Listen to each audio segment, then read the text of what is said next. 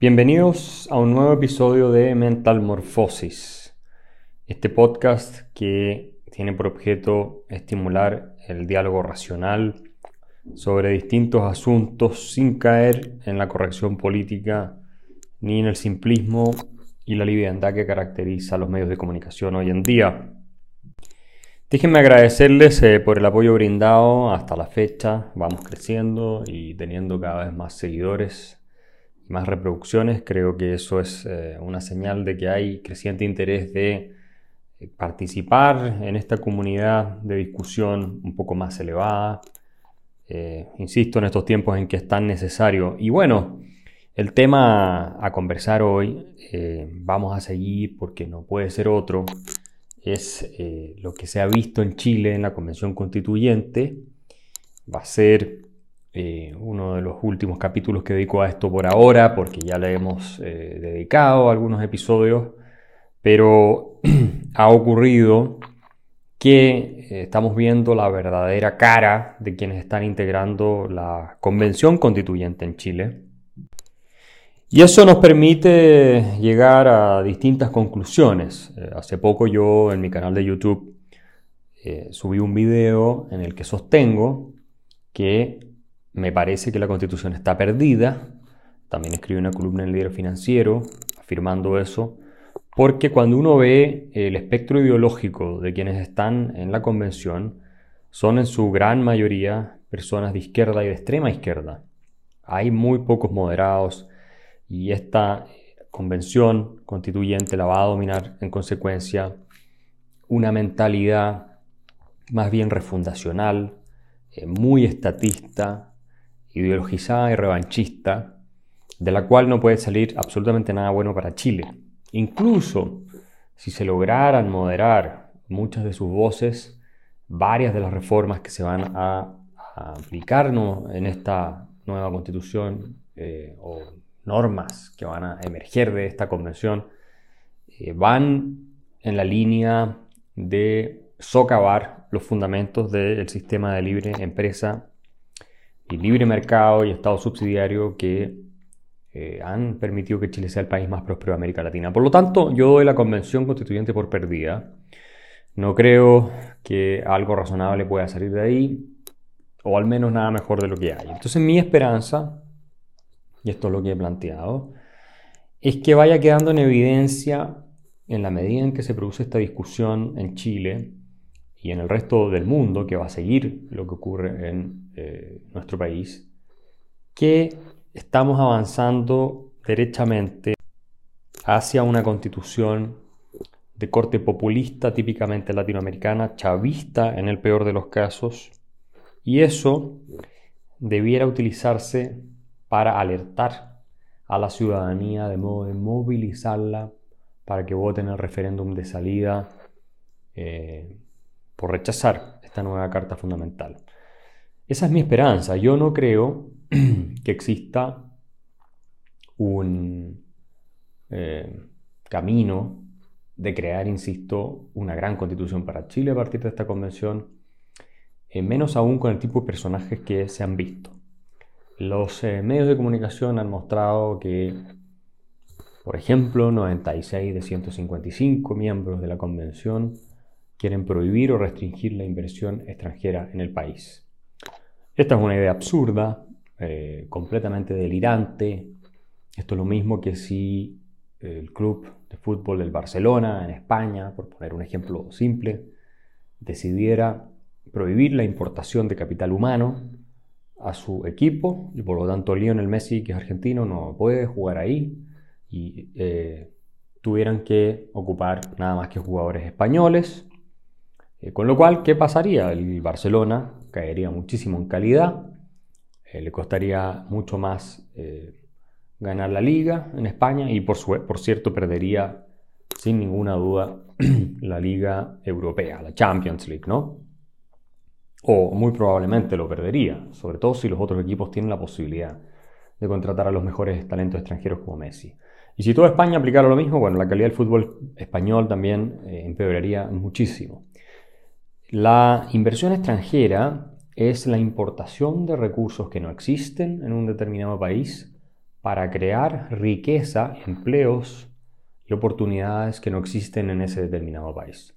Restringir la inversión extranjera o prohibir la inversión extranjera es preferir quedarse con la eh, escasez de recursos y de oportunidades o la relativa escasez eh, que caracteriza a ese país. Si por ejemplo el día de mañana Google quisiera montar una tremenda eh, industria para producir softwares en Chile, donde invierten miles de millones de dólares, bueno, nosotros le decimos que no, los únicos que perdemos somos los chilenos porque obviamente no vamos a tener ni la innovación que Google nos va a permitir eh, desarrollar dentro de Chile, ni los trabajos para nuestros ingenieros y todas las personas de servicios y otros, ni eh, la creación de empleos en la infraestructura y todo lo demás. Y por lo tanto vamos a ser relativamente más pobres que si hubiéramos aceptado que Google eh, invierta en el país. Estas ideas ustedes pueden decir que son evidentes, pero piensen ustedes lo que significa que en una convención que va a redactar una constitución prácticamente desde cero,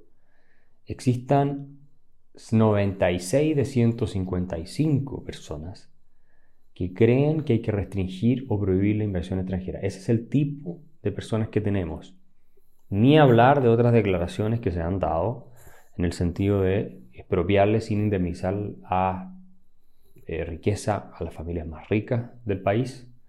Eh, otras declaraciones van en el sentido de nacionalizar los recursos naturales, determinar con eh, el Estado subsidiario y es más, de obligar al Estado a participar en actividades empresariales, porque hoy el Estado chileno lo puede hacer de acuerdo a la Constitución, solo que con leyes de quórum cualificado. Son aquellas que requieren la mayoría de los eh, parlamentarios en ejercicio. Tampoco es un límite demasiado exigente. Pero no lo hacen porque no están esas mayorías y porque en general el Estado, cuando se dedica a crear empresas, por supuesto, se convierten en botines para ser robados y saqueados por los, por, los políticos y por los amigos de los políticos en las redes de poder de ellos. Eh, y eso genera obviamente muchos problemas. En fin, todas estas ideas están en la convención de manera radical. Eh, hay que agregar a eso un diagnóstico general que uno lo puede leer en los independientes que están en la convención, que son casi todos de izquierda y el diagnóstico al que me refiero es que el Estado tiene que ser muchísimo más grande. Acá se ha creído la historia de que en Chile prácticamente el Estado no hace nada, lo cual es absurdo y no tiene ningún fundamento en la realidad. El Estado chileno gasta más de 70 mil millones de dólares al año en su presupuesto fiscal. Tiene eh, una cantidad de funcionarios públicos que hoy día ya rondan a un millón, cuyo ingreso ha ido subiendo sistemáticamente en los últimos años. El tamaño del Estado chileno sobre la economía ha crecido eh, de manera importante en los últimos 10-15 años. Hoy día estamos prácticamente en un 27% del producto. Una década y media atrás éramos menos del 20% del producto. Entonces, eh, el Estado es enorme, gasta muchísimo dinero, el presupuesto del fisco chileno es más que el Producto Interno Bruto de Uruguay, con eso se los digo todo, y eh, tiene obviamente una red de asistencia eh, social que es gigantesca y por supuesto corrupta, ineficiente y todo lo que conocemos. Pero se ha instalado el mito de que el Estado en Chile casi no existe ni interviene pero cuando uno ve los números resulta que es completamente al revés. Es un estado que tiene niveles de crecimiento más rápidos que la economía privada, es decir, el peso del aparato público sobre la economía eh, crece eh, todos los años prácticamente. Además, está sobreendeudado hoy en día tenemos una deuda que va a llegar a 40% del producto y esto no solo por el COVID, por todo el gasto que implicaron las reformas de Bachelet, incluso de antes, gasto llamado social. Entonces, eh, estamos acabando el espacio de endeudamiento. Eh, si eh, somos más estrictos en el análisis, aquí a un par de años más este ritmo de endeudamiento vamos a tener problemas. Pero sin embargo, el diagnóstico en esta convención es que el Estado tiene que crecer muchísimo más, como si ya no tuviera un rol preponderante y dominante en eh, la economía nacional. De hecho, el Estado es el mayor administrador de recursos por lejos del país. Si tomamos la fortuna más rica de Chile, que es la de los Luxich, y comparamos con el presupuesto del Estado, y esta es una fortuna contando el valor de todas sus empresas, de todo lo que tienen, no es el ingreso que se les produce todos los años. Bueno, el Estado de Chile eh, en un solo año, en un solo año, ¿cierto? Con un presupuesto de 70 mil millones de dólares, la última vez que yo revisé, fortuna Luxich estaba en 16 mil millones de dólares, pero aunque sea un poco más, ustedes se dan cuenta que 5 o 6 veces más es el gasto en un solo año eh, del Estado chileno, de los políticos chilenos, que lo que tiene la familia más rica del país y que por lo tanto si les expropiáramos todo, a ellos no nos alcanzaría para financiar más que un par de meses de gasto público, si les quitáramos todo. Y por supuesto con eso terminaríamos destruyendo la economía completa, como lo hizo Venezuela. Pero eh, estas ideas se han instalado y yo en el video y la columna que escribí donde sostengo que nada bueno va a salir para Chile en la Convención Constituyente, eh, generé muchas reacciones. Hartas personas me escribieron pidiéndome precisamente que también en este podcast hablara de eso. El activista eh, profeta del resentimiento por excelencia, Daniel Matamala, eh, me, atacó en una de sus columnas el domingo diciendo que cómo yo no aceptaba finalmente que se diera la discusión antes de juzgar. Bueno, él como una persona de izquierda extrema, por supuesto que quiere eh, ver el resultado de una convención dominada por la izquierda extrema, que es el, sistema que a él le gusta, ¿no? Eh, el socialismo eh, más sesentero. pero yo no necesito esperar demasiado tiempo y nadie que tenga mínimo sentido común para saber que lo que va a salir de ahí es una constitución que le otorga al Estado un rol predominante en un país en que el Estado es el problema. Porque en Chile lo que impide que haya crecimiento más acelerado, mejores oportunidades, eh, un mejor clima de negocios, es el Estado controlado por la clase política que lo tiene capturado para llenarse los bolsillos y por funcionarios estatales, muchos de los cuales son extremadamente ineficientes, otros son corruptos, y ese es el problema en Chile. Y sin embargo nos quieren hacer creer estos activistas como Baradit, Matamala y otros que el Estado tiene que crecer muchísimo más. Bueno, eso es lo que nos va a terminar convirtiendo en Argentina.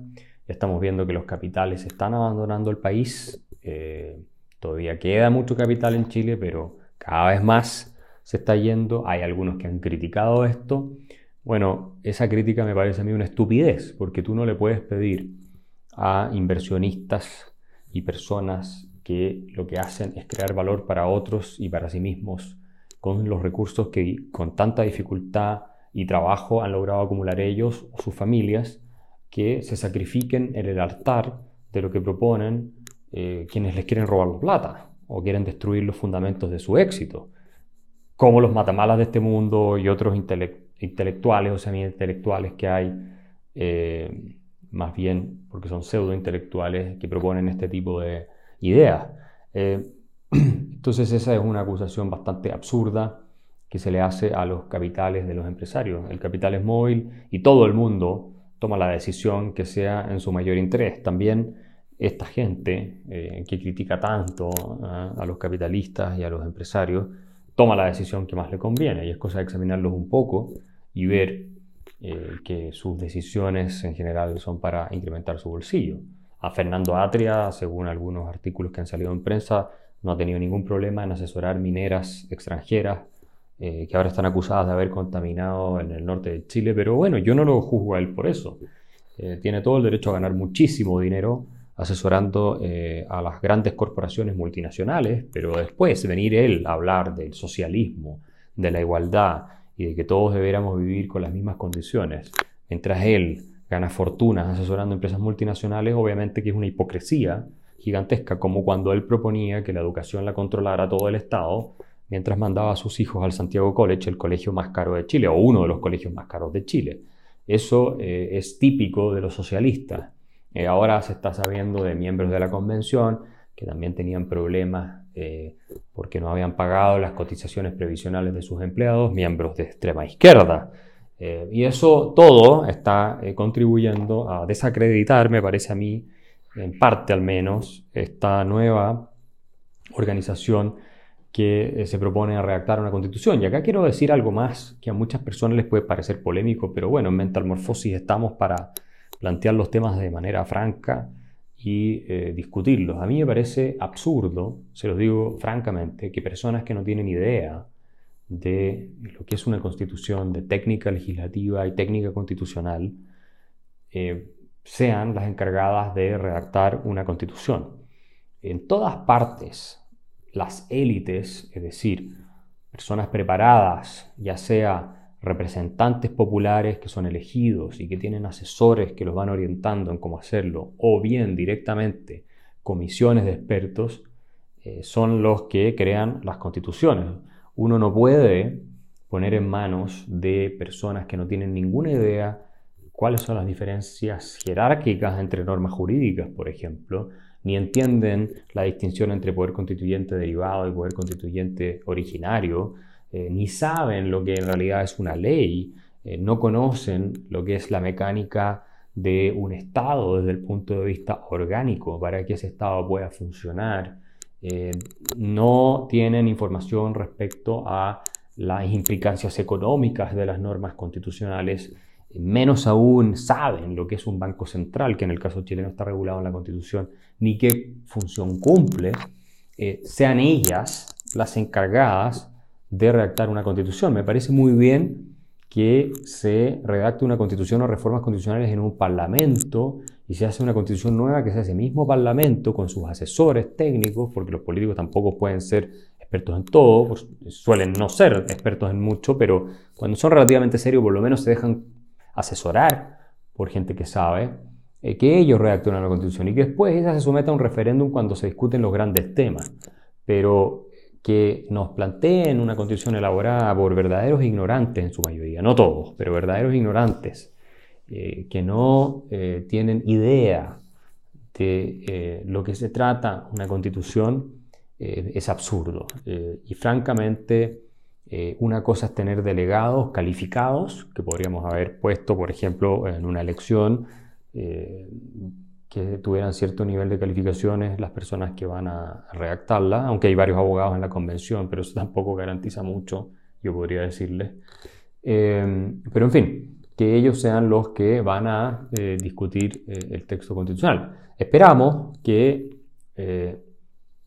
asesores, personas que saben, los orienten y no con un afán eh, ideológico como el que tendría un Atria, que es un activista marxista, y lo que quiere obviamente es una constitución de ese tipo más bien chavista. Eh, y él sí entiende más de los temas constitucionales, nada de economía, no sabe nada, pero sí entiende más de los temas al menos de mecánica constitucional, no, eh, no sabe mucho de constitucionalismo como tal, que es la limitación del poder y para eso están las constituciones. Él busca lo contrario, incrementar el poder y probablemente va a ser uno de los articuladores de la izquierda eh, eh, dentro de esa convención, pero insisto en el punto, eh, esperamos el milagro de que primen las voces moderadas y que los asesores que saben de estos temas puedan ser oídos y finalmente jugar un rol decisivo en lo que es la creación de un texto constitucional, que no tiene nada de sencillo. Pueden escuchar la segunda parte de este podcast en mi Patreon es www.patreon.com slash Axel Kaiser.